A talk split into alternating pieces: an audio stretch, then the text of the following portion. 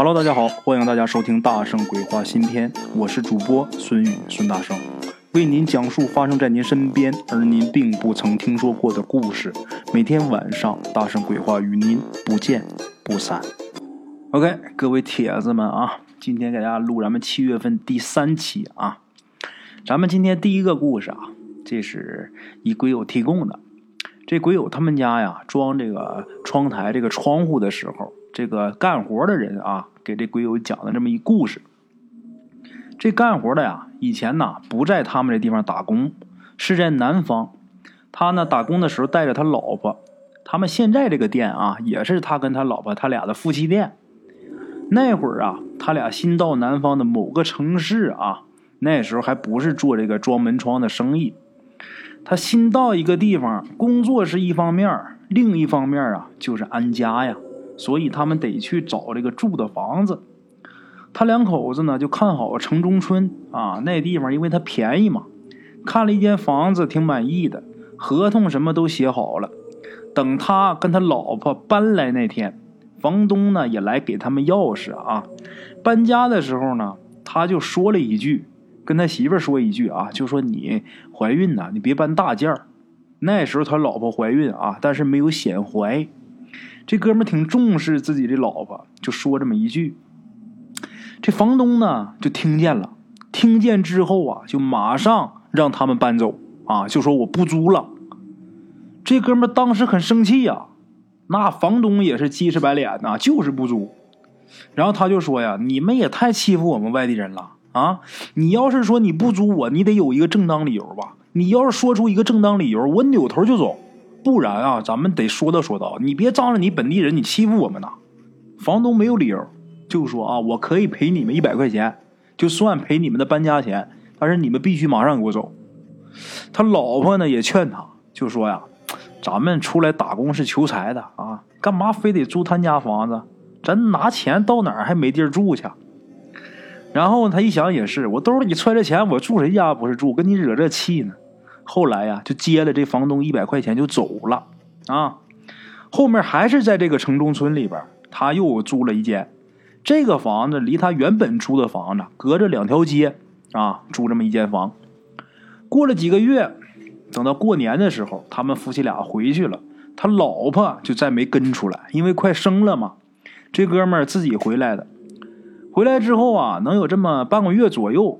他偶尔就跟他现在这个房东见面，俩人就聊天闲聊嘛，就从他老婆为什么没回来啊，两个人开始聊起来的。最后他就聊到啊，当时住你这房子的时候啊，还前面我还租一间，那人怎么怎么突然间变卦不租我房子，就说到那儿了。这个事儿因为他一直是耿耿于怀，然后他当下这个房东啊就跟他说，其实啊，你之前那房东也没坏心啊。以前呢不能说，现在跟你说说这事儿吧。怎么回事呢？原来啊，那个房子以前是租给一个三十来岁这么一男人，看那样啊也是来打工的。自打那个男的走了以后，就住在他们家房子的左邻右舍的几家，几乎每天晚上都觉得不好受，也不是特别难受，就是心里边觉得憋屈啊委屈，也不知道为什么。不是特别难受，大家也就没在意。后来有一个人是他们本地的啊，也在这个城中村里边住。这个本地人呢，他有一个亲戚是警察，然后内部呢就流传出来的消息。这个消息呢说，警察找到两个人，谁呢？也是来这儿打工的啊，也是住在这片城中村的，来这儿租房的。这兄弟二人啊，这俩人有点蛮横不讲理，所以说平时左邻右舍这些邻居什么都不怎么搭理他们哥俩。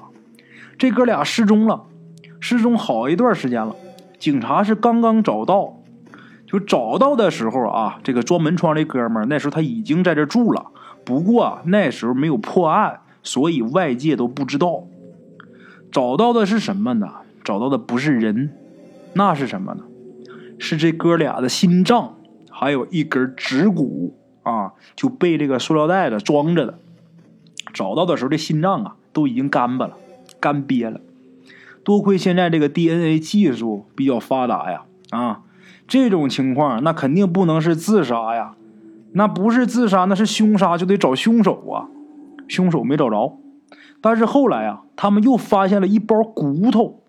经过检测对比啊，这个 DNA 对比啊，还是这对兄弟的。这这包骨头里边啊，这兄弟俩的骨头都有，而且在这个放骨头这个袋子里边，这个包包里边啊，还发现一个手机。这个手机里边录有一段视频，这视频上是一个人，这个人是谁？就是以前啊在这租房那个三十来岁那个男的，他怎么杀害的这哥俩？这个经过啊。全被他自己给录下来了。视频里显示，当时被杀的哥俩已经完全没有反抗能力了。据说啊，看这段视频，有好多老警察都受不了了，因为即便干了一辈子警察，也没见过啊活生生把两个人的骨头慢慢给剔出来的。能看得出来，这个凶手并不专业，但是他力气很大，而且心理素质极好。啊，他干这件事儿的时候，就把人活活剔骨的时候，他甚至还感觉很高兴和兴奋。这个视频是在一个荒山上，这个地方就离他们这个城市不远啊。这人他不专业呀，他自然是不可能剔出这个人全身的骨头，他就是找这个比较容易接触到的骨头，比如指骨啊，或者比较大的这个腿上迎面骨什么的肋骨啊这些东西好剔的啊。他是一刀一刀慢慢的那么剔着。这人呐都已经死了，他干的还很兴奋呢，啊，那一看见凶手是谁，是吧？被杀的两个人也知道，这警察要走访啊，他们走访的目的就是要查清楚他们之间有什么仇恨。这警察得知道他的作案动机呀，这对抓捕凶手很有帮助。结果呢，让警察大跌眼镜的啊，是什么呢？他们之间几乎是没有交集。唯一有交集的就是曾经有这么一只流浪狗，杀人的这个喂过这个流浪狗几回，那个狗呢到点儿就来这个凶手家吃东西，而这对兄弟呢，咱前面说过有点混啊，他俩把这狗给打死吃肉了，然后这个凶手过去问这哥俩，这哥俩说我们打死狗是不假，那又不是你的狗，就因为这点事儿啊，结果第二天。那凶手就退房了，然后呢，一个星期啊之后，这个被杀这对兄弟就找不到了。这个警察呀，就认为这个人绝对是一个心理极度扭曲的人，非常危险，因为他并不是因为狗死了伤心才杀人，他是因为什么？他是因为你让我不高兴了，所以我就杀了你。啊，在我们平常人的眼里。来看这件事是很残忍的一件事但是对杀人的这个人来说，这件事很平常的事啊，这是后话啊。这人一直没有抓到，这个居民知道这件事以后，就肯定啊觉得这个死人租过这个房子和凶手租过这个房子都不干净啊，然后呢就请人来做法事。这两间房子，也就是说，这个凶手之前住这房子和被杀那哥俩他们之间住这房子相隔并不远，相隔能有这么七八家人家。这个房东呢也都互相认识。结果两家一商量，就请来一法师。这法师正在这做着法呢，旁边啊有好多人围观啊。这个围观的群众当中，就有这么一个四十来岁的一个男人啊，谁也不认识他。这男人就说呀。就看他做法嘛，就忽然间说了一句：“说你这么做不行。”然后做法这哥们很生气呀，就说：“怎么怎么不行呢？”然后那人说了，就指啊这兄弟俩租的这个房子，就说他俩租这房子什么都没有，没事那个屋就是指凶手住那个屋子啊，那个屋里边有两只还没成型的鬼，他是天天晚上哭。他说：“你不信，你问问那间房子附近的这个居民。”他们肯定是听不见，但是他们晚上肯定会难受。这个人这一番话说出来之后啊，这大伙都一惊啊！啊，原来我们心里他妈觉得憋屈，是被听不见的鬼哭给吵的呀！这一句话说出来之后，当时就没人理那个做法的法师了，全都围着这个男的啊，这个四十来岁的一个男的，都围着他问。这男的就说呀：“这俩鬼啊，他俩死的太惨。”被杀他的人留下的气息最强的地方给吸引过来了。他们俩现在想走都走不了。然后大伙就问问他说：“那这有没有什么办法呢？”这人就说：“呀，没办法，除非这片儿啊风水大变。”装门窗的这个哥们儿，他来租房的时候，房东那时候还不知道有凶杀案，但是呢，附近这些人都觉得晚上心里不好受啊。这个这个状况是已经有了。他之所以不租给他们夫妻俩，是因为那天这个房东知道啊，这个女人她是是个孕妇，她怀着孕呢，这个孕妇要住进去，他就觉得啊，这房东就觉得这附近人都不好受。是不是我们这块地儿有什么化学的东西啊，或者有什么污染呐？如果这样的话，那对孕妇和孩子非常不好。但是呢，他也担心影响这个房子以后不好租，所以说他这话又不好明说，他就只能很强硬的跟他们夫妻俩说不租了。这房东其实他是一片好心啊，装门窗这哥们儿，他知道这事儿以后，他也没敢跟他老婆说这事儿。不过，虽然是离开那个地方啊，现在他也一直关注那个地方。二零一六年的时候，他看新闻就说那片城中村呐拆掉了啊，这应该算是风水大变吧。估计啊，那哥俩啊，就是被杀那哥俩，也不会再被困在那儿了啊。之后他是去这个枉死的人是去遭罪，还是去投胎了，那咱们就不知道了。不过这个凶手到现在还是没有被抓到啊。好了啊，各位老铁们，这是咱们今天的第一个故事啊。接下来来说咱们今天的第二个故事。这个故事也是一位鬼友提供啊，他同学的一故事。他同学啊，去年结的婚，他和他老婆，他就是这个鬼友同学和他老婆啊，都是他们本地人，也是自小的同学。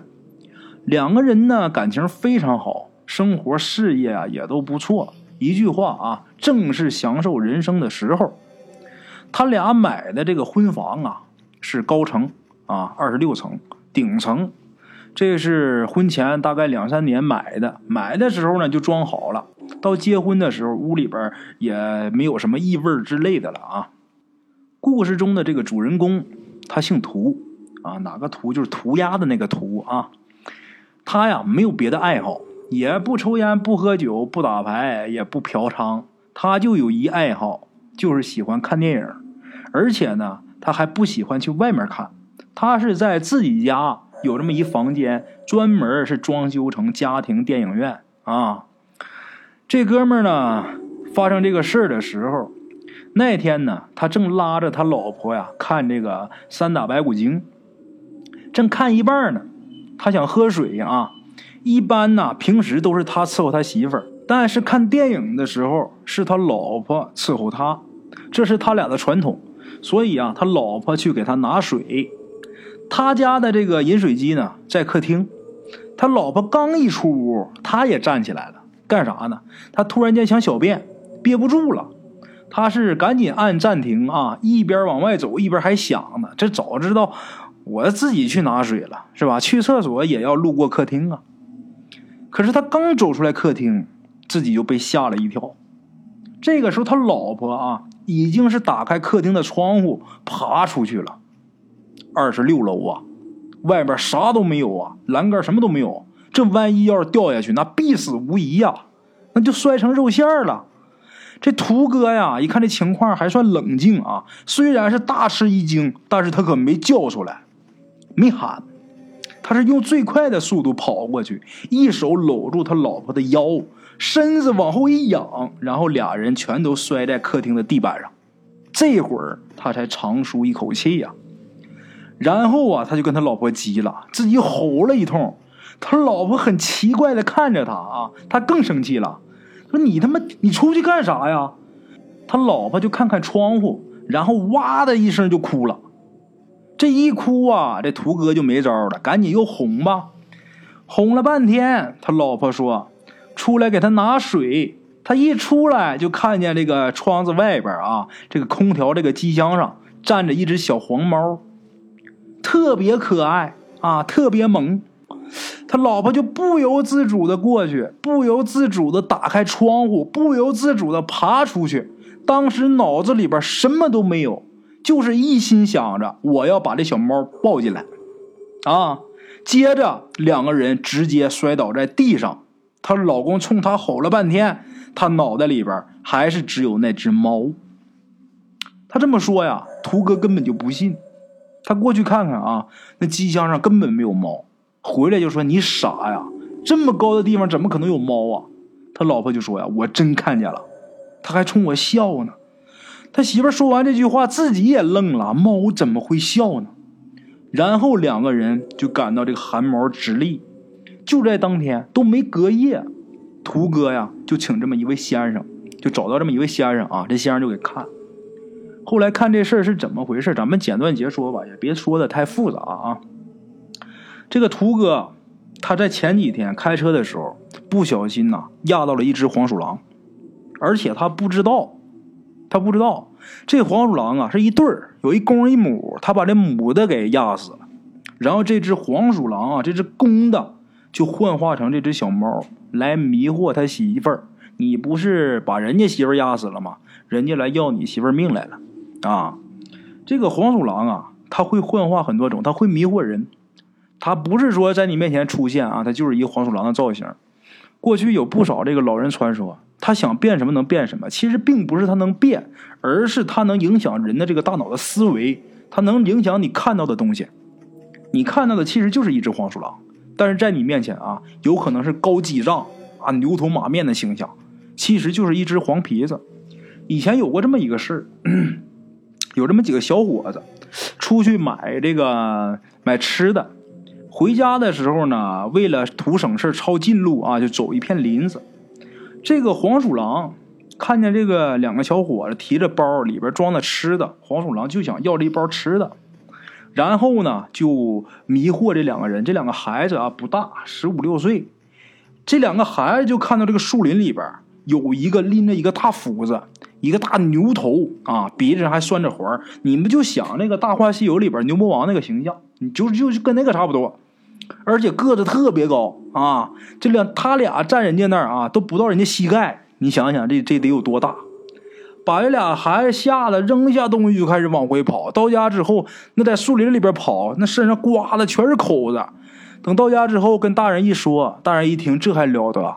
这不可能的事儿啊！也不信孩子，也是好奇，然后组织这么一群人就进这个孩子说的那个地方啊，就进这片林子了。到那儿一看，离远。就看啊，这两袋吃的在地上来回走走走，动动动，就好像有人拿线拉这两袋吃的。这些人是仗着人多，大伙过去一看，哪有什么线呢？有一只黄皮子就拖着这袋吃的啊，往这边拽。那边是有两只黄皮子拖着那一袋，一共三只黄皮子拽着这两包吃的。这也就说什么呀？这三只黄皮子是迷惑了这两个孩子，把他这个大脑这个思维啊给迷惑。他是是有有一种电波啊，还是说他尿尿这种气味，它能影响这个人的思维啊？所以说这俩哥们才看到那个恐怖的场景。咱们今天故事里，图哥他媳妇儿看见外边空调机箱上有一只小猫，其实这也是受黄鼠狼所影响。但是这个黄鼠狼它是怎么在地面上能影响到住在第二十六楼啊？那么住那么高的人，他是怎么影响到的？那我就不知道了。这个可能是人家功力强大呀，或者是黄鼠狼跟着上楼了，那我就不清楚了啊。找这个先生给看，先生看完之后啊，你这是杀了人家了，是吧？怎么办？最后呢，是给他媳妇儿做一替身就说人家必须得要你媳妇儿的命，你就别的道歉什么不好使啊。就给扎一替身，扎一替身，把这替身烧了，这黄鼠狼他算报仇了就得了啊！直到现在为止，这两口子呢也都是相安无事，再往后也没有什么奇怪的事儿啊。好了啊，各位老铁们，这是咱们今天的两个故事啊。今天先到这儿，感谢各位会员老铁一路的支持啊，咱们明天继续啊。OK，各位老铁们啊，咱们今天的故事呢，先到这里。感谢各位好朋友的收听啊！我的投稿微信是幺八七九四四四二零一五，欢迎各位好朋友加我的微信，点赞、转发、评论。今天呢，故事先到这儿，咱们明天同一时间不见不散。